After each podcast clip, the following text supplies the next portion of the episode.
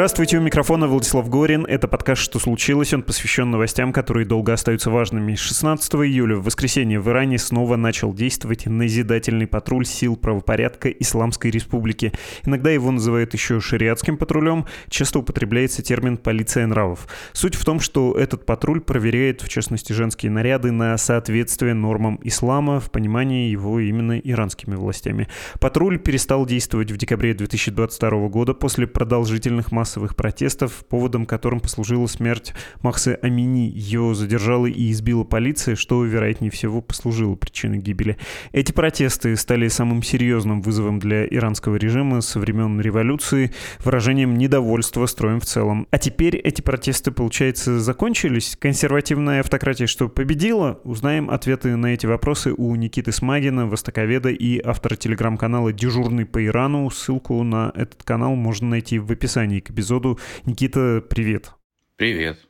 Сразу хочу пообещать, я спрошу тебя, почему режим в Иране устоял после этих протестов. Мы с тобой в прошлом году говорили в этом подкасте про протесты и прогнозы, понятное дело, неблагодарные. Но кажется, ты сказал, что это такой силы кризис, что иранская автократия может не устоять, но вот она пережила все это, ну или, видимо, пока пережила. Об этом повторюсь потом, а сперва, полагаю, нужно напомнить о протестах, которые начались осенью 2022 года и поводом которым стала смерть э, Махса Амини.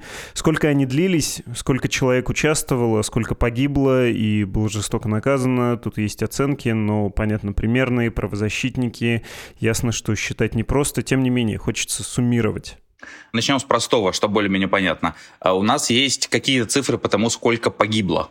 То есть погибло где-то 500 человек. То есть есть вот такая цифра, она более-менее постоянно мелькает со стороны правозащитников. Э, власти тоже там называют свою цифру, она там в раза в 4 меньше. Но это обычная история. Да? Напомню, что когда в 2019 году были протесты после подорожания бензина, там было где-то полторы тысячи погибших, называли правозащитники, власти говорили 220.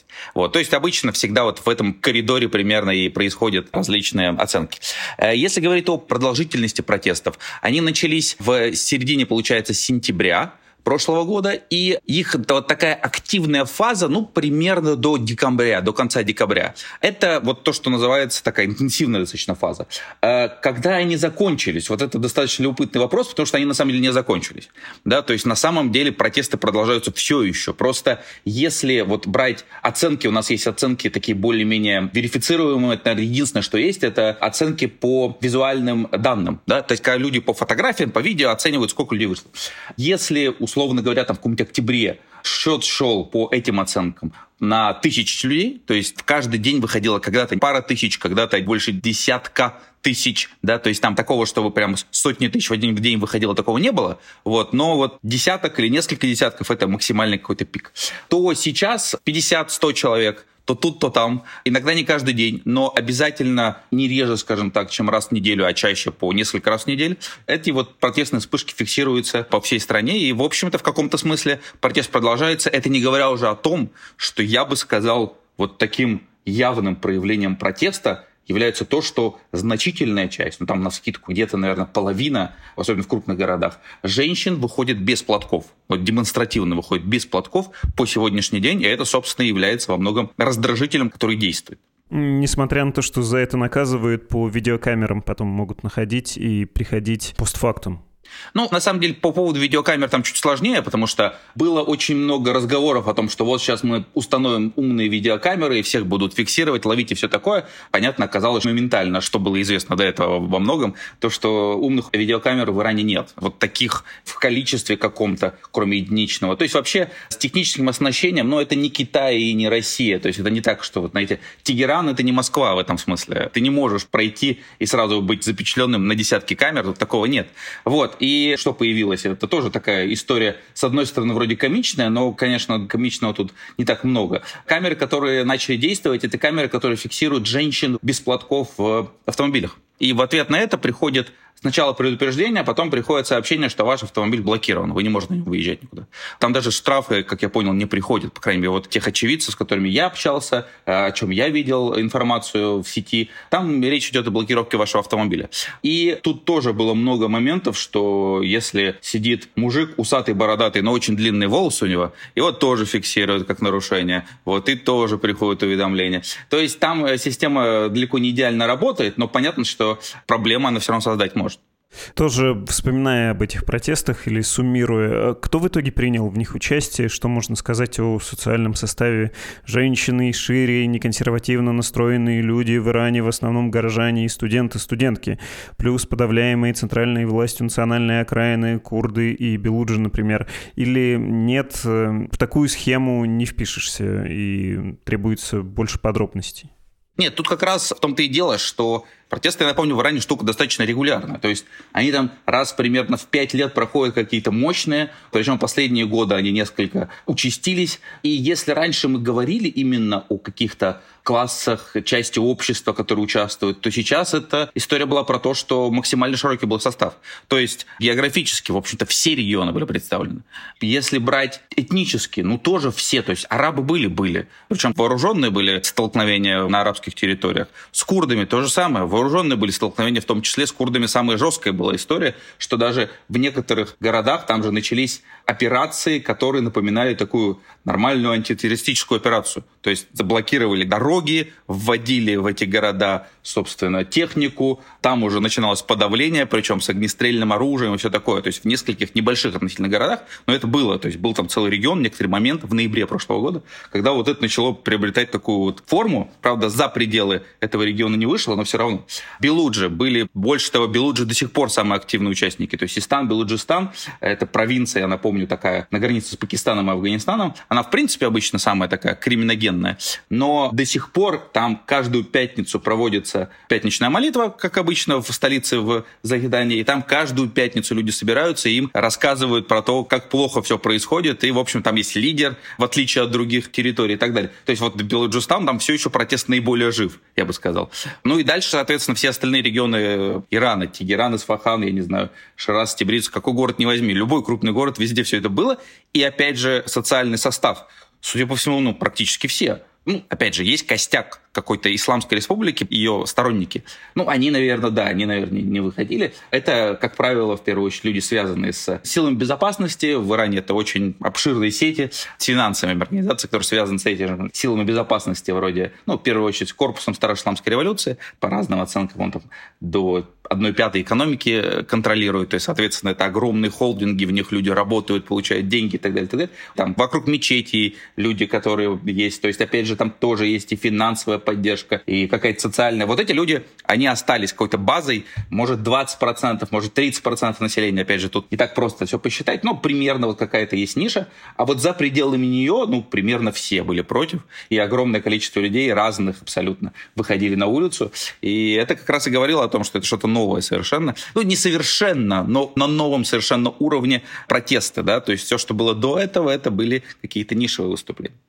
Ты прости, что я перевожу это на какую-то более близкую валюту, на что-то более понятное людям в России, ну и мне лично, но тем не менее. То, что ты говоришь, крайне напоминает э, белорусские протесты 2020 года, когда есть какая-то внушительная, но не подавляющая часть общества, которая власти лояльна, с властью в том числе может быть связана. Но ты знаешь, в Беларуси не было случаев, и, возможно, это сейчас преувеличение, утрирование, и будет здорово, если ты поправишь, случаев, когда когда женщина без э, хиджаба заходит в магазин, или две женщины, и на нее кто-то выливает, на них, точнее, на обеих, йогурт, это попадает на видео, и, в общем, подается, наверное, не без оснований, как э, противоречие внутри общества, не только между обществом и властью, но и вот внутри гражданский конфликт. Насколько серьезен внутренний раскол, что ли, в обществе между более консервативной частью, пусть она и меньшая по размеру, и вот этой протестующей? Ну, во-первых, с Белоруссией тут я бы сказал, что очень похоже, за исключением того, что в Иране все-таки все перешло во многих местах прямому сопротивлению. Да? То есть там же нужно тоже понимать, что выходящие люди в Иране зачастую не просто протестовали. То есть было огромное количество случаев убийства представителей сил безопасности, того же корпуса страж исламской революции, и офицеров, и дома, и за пределами просто на протестах. Это не говоря уже о том, что и сейчас это иногда происходит, но сейчас чаще даже могут убить какого-нибудь муллу, да, то есть человека в челме, который ассоциируется с этой властью. То есть там, в общем-то, местами это достаточно агрессивная история. В Беларуси, как раз, насколько я помню, такого-то не было как раз. Там-то был мирный такой протест, пусть он был тоже максимально представлен и все такое. Вот. А что касается раскола, то, ну, он, конечно, налицо. Есть ощутимая часть населения, которая, конечно, все еще цепляется за ценности, с которыми пришла Исламская республика в свое время, которая пытается не пустить Иран на путь каких-то преобразований внутренних. В первую очередь, конечно, главное, что это меньшинство, оно очень влиятельно, и, конечно, оно там сосредотачивается вокруг условного духовного лидера, на него ориентируется. И есть другая часть общества, которая на самом деле непонятно за что выступает. Вот это тоже нужно понимать, что в том-то и дело, что это очень разнообразная толпа, скажем так, которая хочет разного. Там нет единой повестки. То есть там нет того, что все эти люди хотят, я не знаю, там, демократии, как в Швейцарии. Ну, нет, такого, конечно, нет. Они хотят дало Исламскую республику. Вот это там единственное, что, наверное, их более-менее объединяет. Вот. И хиджаб как раз он стал таким просто символом, против которого идет борьба. То есть, на самом деле, не против него-то. Он один из. Там много против чего. То есть есть известная песня, которая стала как раз гимном таким этого протеста. Она называется «Бароя ради». Вот. И там ради чего этот протест? И там перечисляется ради чего. Там один талантливый парень молодой ее спел. Потом его за это сначала задержали, потом в итоге отпустили. Там тоже такая история, что ему еще сделали биографию дополнительно, мученическую в ответ, но в итоге он все еще все-таки на свободе. И там как раз перечислено примерно ради чего, и там, мне кажется, неплохо показано. Там где-то 20, наверное, вариантов ради чего. И против э, экологии плохой, и против экономики, и против неравенства, и так далее, и так далее, и так далее. برای توی کوچه رخصیدن برای ترسیدن به وقت بوسیدن برای خواهرم خواهرت خواهرامون برای تغییر مغزها که پوسیدن Вот, и на самом деле, если там, представить победу вот этих вот сил, то там тоже непонятно, а куда может Иран в этом случае, например, повернуть, если тоже гипотетически это все нарисовать, потому что не исключено, что какие-то левые лозунги, там что-то вот типа венесуэльского какого-то варианта, да, что это может быть гораздо более популярно среди этих людей, нежели какая-то история про какие-то либеральные ценности и все такое. То есть главное, что население это объединяет некоторая повестка, что все, мы больше вот так жить не хотим, не можем, и там надо что-то с этим делать. Ну, а что делать, это уже не совсем понятно, не сами, разумеется, не совсем понимают. Ну, то есть такая ситуация, когда все объединяются против э, власти, а потом уже, как это, чтобы объединиться, нужно решительно размежеваться. Ну, тут все наоборот. Сначала происходит объединение, потом уже размежевывание в революционных процессах, а это, очевидно, революционный или околореволюционный процесс. Все еще погружаясь в этот контекст, или, точнее, заканчивая, да, с этим экскурсом, нужно, наверное, еще упомянуть о казненных и о тех, кто приговорен к казни. Ну, то есть примерно 500 человек, судя по всему, погибло во время время подавления протестов порядка 20 тысяч поменьше было задержано, и сообщается про 100 человек, которые были обвинены в том, что они, ну вот в частности, на силовиков нападали, там был какой-то парень-рэпер, некоторых людей, собственно, уже повесили, ужасная смерть, чего не пожелаешь, но там в первую очередь э, речь идет о людях, которые вступили в прямое вооруженное противостояние. Что про них известно? Вот про эту примерно сотню осужденных. Про них известно прежде всего, что обвинения, которые им выдвигаются, они как бы такие неоднозначные. Да? Понятно, против кого-то можно вполне однозначно сказать, что он напал, против кого-то там все не так понятно. Разумеется, это все процессы, связанные с угрозой безопасности. Они раньше были закрыты, они сейчас проводятся закрыто. То есть никакого варианта особо обжаловать всю эту ситуацию не получается. И в итоге это во многом случайные жертвы. Не все, конечно, но значительная их часть. И, наверное, еще важнее, что это, конечно, такая демонстративная ну, слово порк это как-то, наверное, язык не поворачивается сказать, что-то что более серьезное, да, ну, демонстративное наказание, потому что возвращена фактически практика публичных казней в крупных городах. То есть это вообще вещь, которой не было там уже, наверное, пару десятков лет в Иране. То есть в Иране могут казнить публично в качестве исключения где-нибудь в какой-нибудь деревне в том же Систане, Белуджистане, где есть какая-то бандитская группа разбойников и так далее. То есть в назидание. И то это как бы нечто такое особенное, это особо не объявляют об этом, не говорят, просто там назидание каким-то местным и так далее. То есть э, от практики вот этих публичных казней на площадях от нее давным-давно ушли, хотя при Исламской республике после революции они были.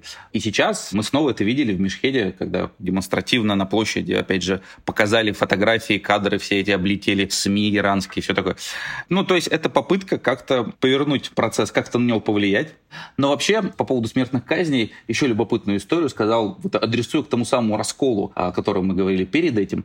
Количество смертных казней в Иране растет в разы, то есть, когда у нас пришли реформаторы к власти, это, соответственно, после Ахмадинежата, то есть это начало десятых годов, они начали пытаться что-то сделать с смертными казнями, либерализацию законодательства какую-то протащить. В каких-то вопросах им это удалось, например, в вопросе наркотиков.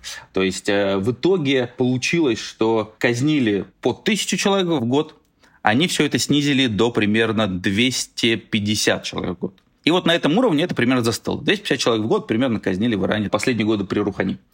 Возвращаются консерваторы к власти, ну, может, что возвращаются или побеждают, да, они смещают реформаторов внутри системы, уходит Рухани, приходит Раиси, полностью консервативный, собственно, Миджлис, и этот процесс возобновляется, то есть разворачивается обратно. И снова у нас в том году тут же скачок, там больше 500 казненных, в этом году, судя по всему, будет еще больше, опять же, в разы, вполне возможно, будет в районе тысячи, идет наращивание. И процесс начался до всякой Макса Мини, хотя Макса Мини и реакция на эти протесты, она, конечно, это ускорила, но все равно. И большинство людей казнят не за политику, за совсем другие вещи. То есть большинство людей это, опять же, те же наркотики, внутренние какие-то законы, которые предполагают, что если ты совершил убийство, то, возможно, возмездие, если семья этого хочет. Но, опять же, до этого это было гораздо меньше. То есть я к чему это все говорю? Те люди, вот тот консервативный лагерь, который получил власть обратно, скажем так, и ее теперь закрепил за собой, он видит в смертных казнях такой нормальный вариант взаимодействия с обществом. То есть смертные казни – это не просто как бы что-то вот экстраординарное. Нет, так и надо. И нужно вот общество как-то вот гаечки под, э, расхлябались, как это сделать, как их закрутить. Это вот во многом смертная казнь. И вот это как раз говорит о том, что вот эти люди, которые пришли к власти, казалось бы, после Рухани, которого, кстати, в последние годы все ненавидели, то есть вся страна его ненавидела, в принципе, там у него рейтинг был меньше 20%. Тем не менее, эти люди видят все это настолько в другом свете, что это во многом и спровоцировало вот, вот те протесты, которые были. Опять же, и вопрос хиджаба то же самое, то есть они начали возвращаться к этому, к принуждению к ношению хиджаба, к патрулям полиции нравов и так далее, и так далее. И, казалось бы, все это происходило в том году не так уж жестко, как могло быть, но, тем не менее, этого стало достаточно. То есть те люди, которые сегодня сегодня у власти в Иране, помимо духовного лидера, который там всегда, да, а вот те, которые еще и заняли посты исполнительной власти и законодательной, то они видят это вот именно в таком цвете, в достаточно непонятном большей части общества. Э, политическая реакция на эти протесты была именно такой, ну и, собственно, есть, наблюдается со стороны и Брагима Раиси, и со стороны духовной власти, то есть наивысшей власти. Ну, то есть альтернативы, кроме того, что еще подзакрутить, еще подподавить, не просматривается, или все-таки есть какие-то шаги навстречу, причем, ну, такие не тактические, отменим назидательные патрули, а потом вернем, когда все подуспокоится? Традиционно в Иране такая политическая культура любопытная сложилась, что протест — это такая форма взаимодействия с обществом. То есть люди выходят, что-то требуют, их местами подавляют, местами просто как-то смотрят на них, и они расходятся, то есть там по-разному бывало. А потом, не сразу, но через некоторое время власть начинает делать шаги навстречу. То есть, опять же, избрание того же Рухани, реформатора в свое время, стало компромиссом с обществом, потому что были до этого протесты 2009 года, зеленое движение, люди протестовали против консервативного президента Ахмадинежада, Ахмадинежада, и в ответ им позволили выбрать вот своего какого-то относительно либерального по меркам этой системы человека. То есть в теории следовало бы ожидать, но пока ничего такого не было. То есть фактически каким-то шагом навстречу, единственное, наверное, что можно сказать, такой, который можно как-то вот напрямую так интерпретировать, это то, что объявили, что женщинам теперь можно будет проходить на стадионы в Иране на футбол. То есть в Иране мужские виды спорта запрещено смотреть женщинам, присутствовать на них. По поводу футбола там несколько раз до этого были исключения, там на сектора отдельные пару раз пускали женщин в виде исключения. Теперь вроде объявили, хотя еще это не начало действовать, что теперь будут постоянно пускать. И, в общем-то, и все. По вопросу, опять же, того же хиджаба, в целом реакция с самого начала была достаточно категоричная. То есть нет, по этому вопросу не будет никаких изменений. Полиция нравов, опять же, да, там был какой-то момент, когда ее отменили, причем тут же там на следующий день сказали, нет, нет, нет, нет, нет, нас неправильно поняли, ничего мы не отменяли. Вот, и она формально пропала с улиц городов, хотя упразднена не была. Ну и сейчас она вот возвращается снова. И в целом-то пока никаких компромиссов нет вообще. Мы ничего такого не видим. Про патрули эти хочется еще уточнить, что они собой представляют, как вообще появились. Это же 2006, да, кажется, год. Кто там работает, какие методы, скорректировались ли они сейчас, потому что вроде как были объявления о том, что будут больше объяснять, именно назидание будет, да, по названию назидательные патрули, меньше непосредственно репрессивных практик. То есть как бы такой диалог. И можно ли об этом сказать, что все-таки навстречу как-то пошли протесты протестующим или просто палка, которой бьют, стала чуть более гладкой, меньше на сучков? Патрули действительно были придуманы при Ахмадинежаде, и как это работает обычно? Обычно либо машина ездит по городу и высматривает девушек без надлежащего хиджаба, то есть э, либо косметика слишком яркая, при Ахмадинежаде за это регулярно задерживали, платок не так лежит, нет платка, тем более. Обычная политика патрулей была в том, что чаще всего это вообще даже по-другому выглядело. Чаще всего просто приезжал автозак такой небольшой, он вставал где-то там около площади, выходили, как правило, кстати, женщины, которые в этих патрулях находились, там могли быть и мужчины, ну, там зависит, если задерживали, то, как правило, на задержание приезжали женщины, потому что вроде как правильно по исламским нормам, чтобы женщины задерживали женщины. И они выходили и всех подряд на улице начинали задерживать и в этот, собственно, автозак сопровождать. Вот они потом садились в этот автозак, их отвозили в местное отделение полиции, и там несколько часов им рассказывали о том, как они неправильно себя ведут, что им, как им не стыдно и все такое. И забрать их могли только члены их семьи, чтобы членам семьи было тоже стыдно. Это если, соответственно, в первый раз. Если не в первый раз, то там уже начались штрафы, административная ответственность. Потом, если много раз, то и уголовная ответственность. То есть примерно это так работало. При Рухани эти патрули стали появляться гораздо реже, то есть их стало гораздо меньше. Они не совсем пропали, но тем не менее гораздо меньше их стало. Раиси начал было чуть-чуть это все возвращать. Потом, соответственно, была история с тем, что начались протесты, и временно эти патрули перестали действовать. То есть, опять же, мы уже упомянули, что там вроде как что-то объявляли, что их упразднили, не упразднили, но по факту ничего не упразднено не было, но они пропали с улиц городов. То, что происходит сейчас, то есть сейчас объявлено то, что начинаются патрули полиции. Любопытно, что полиция нравов, само слово, это не было произнесено, и под другим именем они начинают действовать, как будто просто полиция. Это, конечно, не компромисс. Это все скорее наоборот. Это прощупывание почвы власть постепенно пытается вернуть вот та новая норма, когда значительная часть женщин выходит демонстративно без платков, ее, очевидно, не устраивает. И она пытается прощупывать почву. То есть сначала были введены вот эти камеры, которые начали регулярно присылать предупреждения женщинам в машинах, начали пломбировать рестораны, торговые центры и прочие заведения, где регулярно видят женщин без платков. То есть их закрывают могут на неделю, могут на месяц, могут совсем. Посмотрели реакцию. Это началось в апреле не было протестной реакции. Хорошо, теперь, соответственно, новый этап, более жесткий. Появляются эти самые патрули. С точки зрения тактики, действительно, они несколько действуют иначе, чем полиция нравов. Они не просто выходят и всех подряд задерживают, они вроде как выходят, начинают предупреждать. То есть ты без платка, день, пожалуйста. Ты там не так выглядишь, пожалуйста, что-то сделай. И если девушка сразу реагирует, с ней ничего не делают. Если, соответственно, не реагирует, то там уже может быть задержать. Но опять же, это, судя по всему, только временно. То есть, если снова не будет реакции протестной, я думаю, только протестная реакция является реакцией нормальной, потому что понятно, что в сети возмущаются, то тогда, скорее всего, будет ужесточение. И вполне возможно, новые методы будут еще жестче предыдущих. Это вполне вероятный сценарий. Объясни, пожалуйста, почему иранским властям так принципиально, во что одеваются женщины? Я понимаю, как наивно это звучит, но в чем тут э, видит э, авторитарная власть угрозу себе? Почему нельзя смягчить явочным порядком или даже официально этот дресс-код?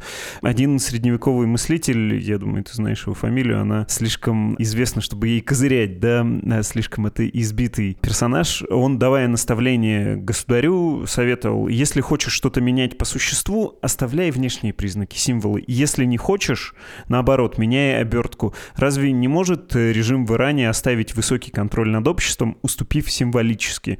Или то, что он, в отличие от путинизма, да, например, ну вот когда были протесты зимние 2010-х годов, вообще-то смягчилось в России, это было формально при Медведеве, но все считаем за путинизм, да, партийное законодательство. Мало кто про это помнит, но вот была такая символическая уступка, и кто-то даже это воспринял с оптимизмом.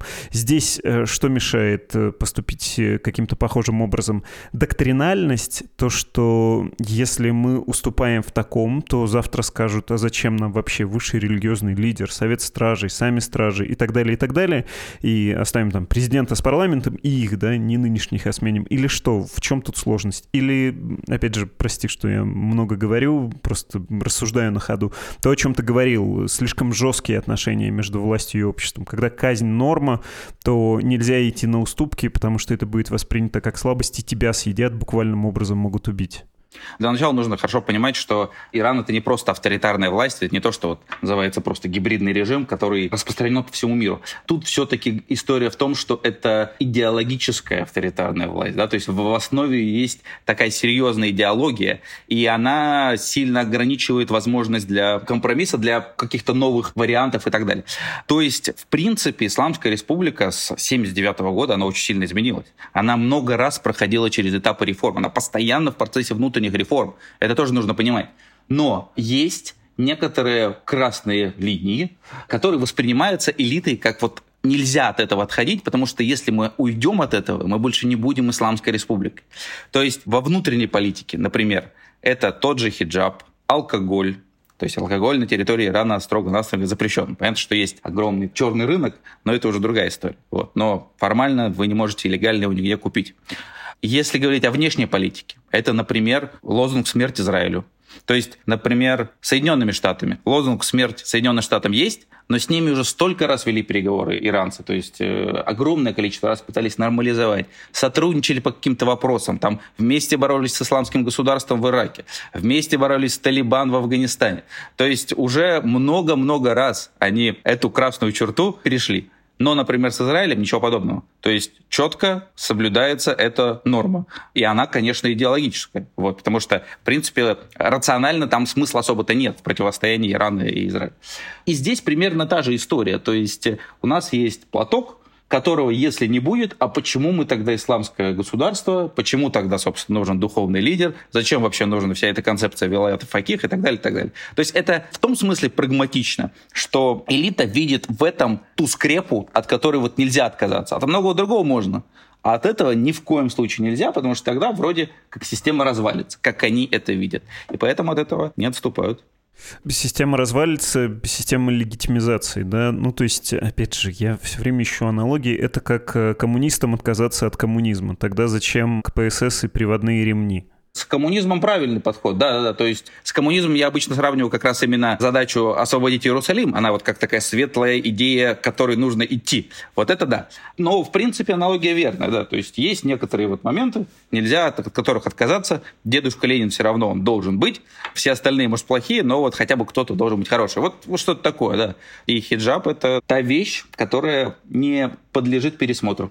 Хорошо, завершая, ты упоминал про это, что Исламская республика, а может, наверное, употребить термин соревновательный авторитаризм, там внутри довольно большая динамика, много раз показывала свою жизнеспособность, когда, казалось бы, должна была уже быть демонтирована. В этот раз, как тебе кажется, кризис преодолен или нет? В этот раз подавили силой, но, во-первых, как ты в самом начале заметил, протесты еще не кончились, во-вторых, цикл протестов может кончиться, но базовое противоречие противоречия, что ли, с обществом, какие-то марксистские у меня формулировки из э, советской историографии лезут, не устранены, и таким образом режим рано или поздно будет свергнут. Мы с тобой, когда говорили про эти протесты в 2022 году, ты, в общем, намекал на то, что тебе кажется, это такой силы кризис, что вот эта иранская модель может и не устоять. Э, что скажешь теперь? Ну, похоже, что устояла. Похоже, что устояла. То есть мы сейчас видим, что вроде цикл закончился протестный, судя по всему, по естественным причинам. То есть невозможно постоянно протестовать. То, что сейчас мы видим, это уже какое-то продолжение инерционное. То есть, как я сказал, протест не закончился формально, но это уже совсем другого масштаба протест. При этом то, что Исламская республика уже не та и не будет, видимо, прежней, это тоже, мне кажется, факт. Хотя потому, что ну, настолько демонстративно было показано, что норма изменилась. То, что вот за что вы, собственно, выступаете, да, это не принимает большинство общества. Опять же, мы не совсем понимаем, какое большинство. То есть, там 60% или 90%. Вот это непонятно. Но то, что это большая часть общества, это достаточно очевидно. И она, конечно, сохранилась, но вот непонятно ради чего. Потому что есть колоссальные проблемы в экономике. Как их решать, совершенно непонятно. Потому что, с одной стороны, у тебя есть там социальная политика, которая разрослась до непонятных масштабов. Нужно этот дефицит в бюджете, который формируется, как-то покрывать. Непонятно как. Вернее, понятно, как печатать деньги, из-за этого инфляция. Инфляция официально только 50% и растет. Она растет в последнее время, а неофициально там все 100. Похожая история с возможностью какого-то развития. То есть, опять же, понятно, что они сейчас там несколько воодушевлены развитием отношений с Россией, но очевидно, что это не решит проблемы, потому что, ну, и с Россией товарооборот не тот, не тот потенциал, все такое. Есть какие-то там истории, не знаю, о том, что якобы там Китай должен помочь Ирану и все такое, но, опять же, торговля с Китаем в сравнении с тем, что было до санкций, то есть до возвращения санкций при Трампе, она в полтора раза ниже. И Китай самый крупный торговый партнер. И там много таких противоречий. То есть экономический тупик очевидный, то есть непонятно как там стагфляция в Иране, то есть стагнация и инфляция вместе. В Иране нет практически экономического роста, там где-то около 2% в этом году будет. То есть экономический тупик. Политически тоже, в общем-то, тупик, потому что большая часть населения вас не принимает, вы не понимаете, как заново выстраивать отношения, при этом силовой механизм остался на месте, и он не подвел. И, в общем, он позволил местами подавить, местами запугать и сохранить систему. То есть в итоге мы видим ну, что-то стандартное. По-моему, в прошлый раз мы тоже говорили об этом, что, ну да, Белоруссия существует, да, там большинство населения свою власть ненавидит. Ну, ну и что? Вот, и она живет. Венесуэла сохранилась то же самое, да, то есть там поддержка есть, опять же, какая-то нишевая, процентов 30, но большинство населения против, э, ну и что. Вот. И, в принципе, Иран пока напоминает вот такую же страну, то есть э, просто еще больше людей мечтают оттуда уехать, еще больше людей не понимают, что им делать, разочаровавшись вот в этой всей истории. И в таком состоянии он может и дальше существовать. Периодически, конечно, будут протесты повторяться, но посмотрим, насколько они будут масштабны. То есть тут прогнозировать, вот что все вот-вот обязательно рухнет, это невозможно, потому что ну, мы видим, что авторитарные системы сегодня в мире, они не такие неустойчивые, да, они не такие цементные, не так просто рушится все, потому что они там научились на старом опыте, который очевиден во всем мире, вот, и все такое. То есть, опять же, то, как это свалилось при шахе, ну, сейчас так просто, видимо, это не свалится по целому ряду причин. Ну и опять же, нужно понимать, э, я думаю, тут тоже дополнительный фактор в том, что изоляция Ирана со стороны Запада, прежде всего, в принципе, значительной части мира, она скорее способствует тому, что силовые структуры понимают, что им некуда деваться. То есть любой политик, э, который принадлежит к этой системе, любой представитель, тем более корпуса Старошламской революции, хотя бы на уровне какого-то младшего офицерства, он понимает, что ему бежать-то некуда. То есть у него есть одна единственная возможность это защищать вот эту систему. Так что все это сработало в этот раз, и до следующего протеста, а потом посмотрим. Спасибо большое, Никита. Пока. Это был Никита Смагин, востоковед и автор телеграм-канала «Дежурный по Ирану». Всем рекомендую подписаться. Я подписан и читаю с огромным удовольствием. Ну, а нам с вами остается прочитать письма и попрощаться.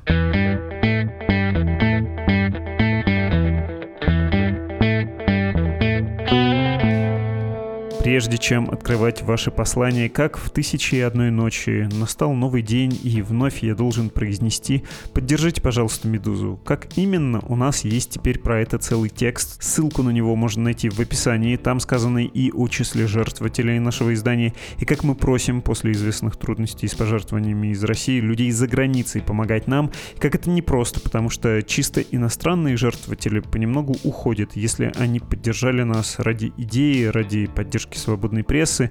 Многие из них полагают, что свой долг выполнили, и трудно их за это упрекать. Настоящая наша надежда и опора — это только вы, наши читатели и слушатели, те, для кого «Медуза» не абстракция, а добрая привычка, способ получения контента.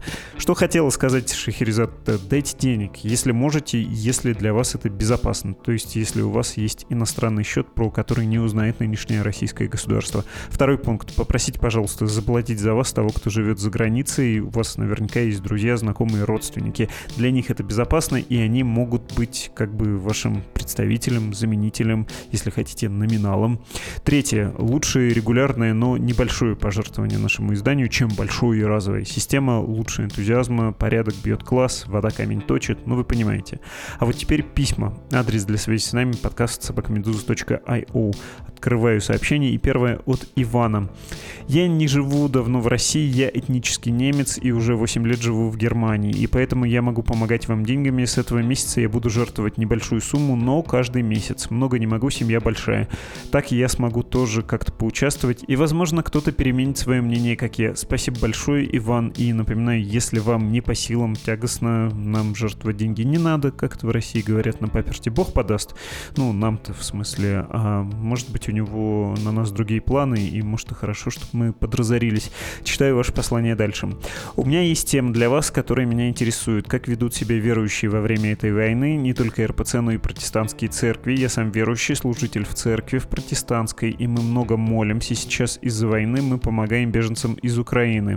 И поэтому меня интересует эта тема. Для меня страшно смотреть, как ведет себя РПЦ. Я больше о руководстве, как они потом будут перед Богом себя оправдывать. Их работодатель же Бог, а не российское руководство.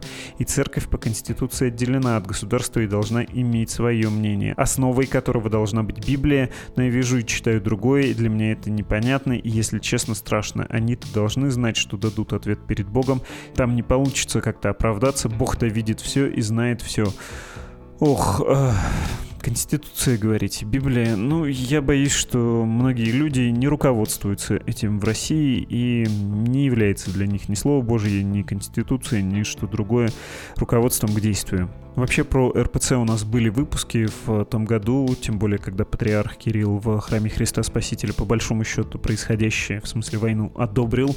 Было про приходы в Украине, там новости нынче, и за ними мы тоже следим. Не знаю, сделаем ли выпуск. Про Балтийские церкви, кажется, тоже было. Но тут не уверен с протестантами. В России, во всяком случае, все очень непросто. Вы наверняка знаете, свидетели Иеговы, кажется, самая гонимая сегрегация в Российской Федерации, так что протестанты одни из жертв против путинизма. Другое письмо. Это ваш постоянный слушатель Виктор из Израиля. Как всегда, шлю вам свою поддержку и немного шекелей. Лично вам, Виктор, большое спасибо за шекели. Возник вопрос. Постоянно обсуждается риск применения России ядерного оружия в Украине. Вроде как большинство экспертов сходится в том, что Путин на это не пойдет. Это прекрасно, никто не хочет ядерной войны. Да, и, кстати, у нас были про это эпизоды, когда только про это стали заговаривать.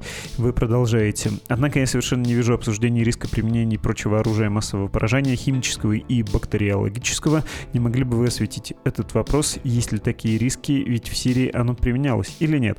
Есть ли в этом практический смысл? Готова ли Украина к этому? Готовы ли союзники Украины реагировать? Ведь доказать применение такого оружия значительно сложнее. Как на такое событие может отреагировать Китай и так далее? Спасибо.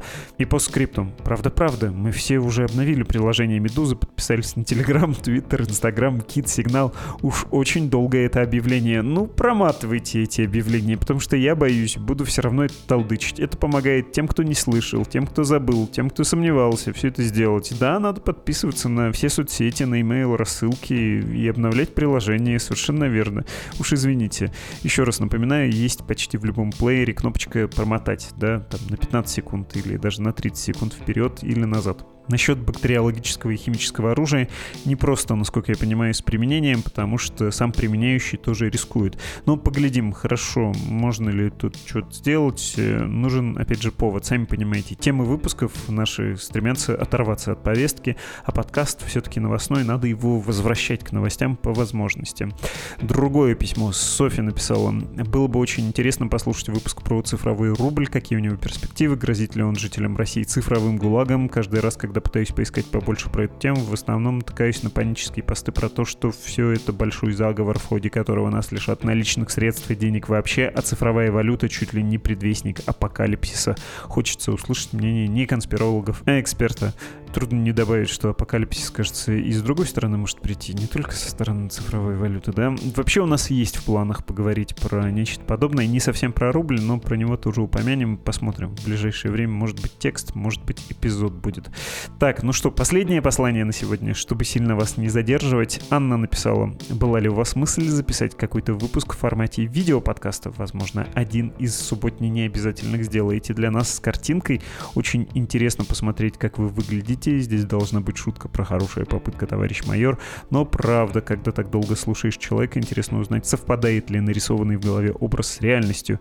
Ну, нет, не совпадает. В жизни я страшнее, а ваш мозг, ну, я надеюсь, рисует меня более симпатичным, потому что ваши фантазии сильнее нашей реальности. У меня, во всяком случае, всегда так. Когда слушаешь кого-то, человек кажется таким глубоким, интересным, красивым. Посмотришь на него, ну, обычный. Примерно тот же эффект, что от книжки и от кино экранизация как будто всегда более блеклая, да? Ну или часто такое бывает. Визуализация, она конкретней наших представлений, спектра возможностей, которые все-таки имеет наша фантазия. Так, и вообще-то у нас были видеоподкасты, в основном «Перцев и газы» этим занимались в довоенной Москве, пока все не разъехались кто куда, и когда были возможности для продюсирования более удобные и более дешевые. Но вообще-то как-то раз я к ним заглянул заглянул, был стрим с уважаемыми Константином и Андреем в вечер думских выборов, и там компанию «Перцевую газы», повторюсь, я составлял, есть на канале подкаста «Медузы», и если уж очень хочется, можно посмотреть на мою физиономию. Опять же, там без всякого монтажа видно, где я оговариваюсь, не оговариваюсь, как это вообще выглядит, насколько живо реагирую, иду ли по тексту, или сам что-то могу сказать.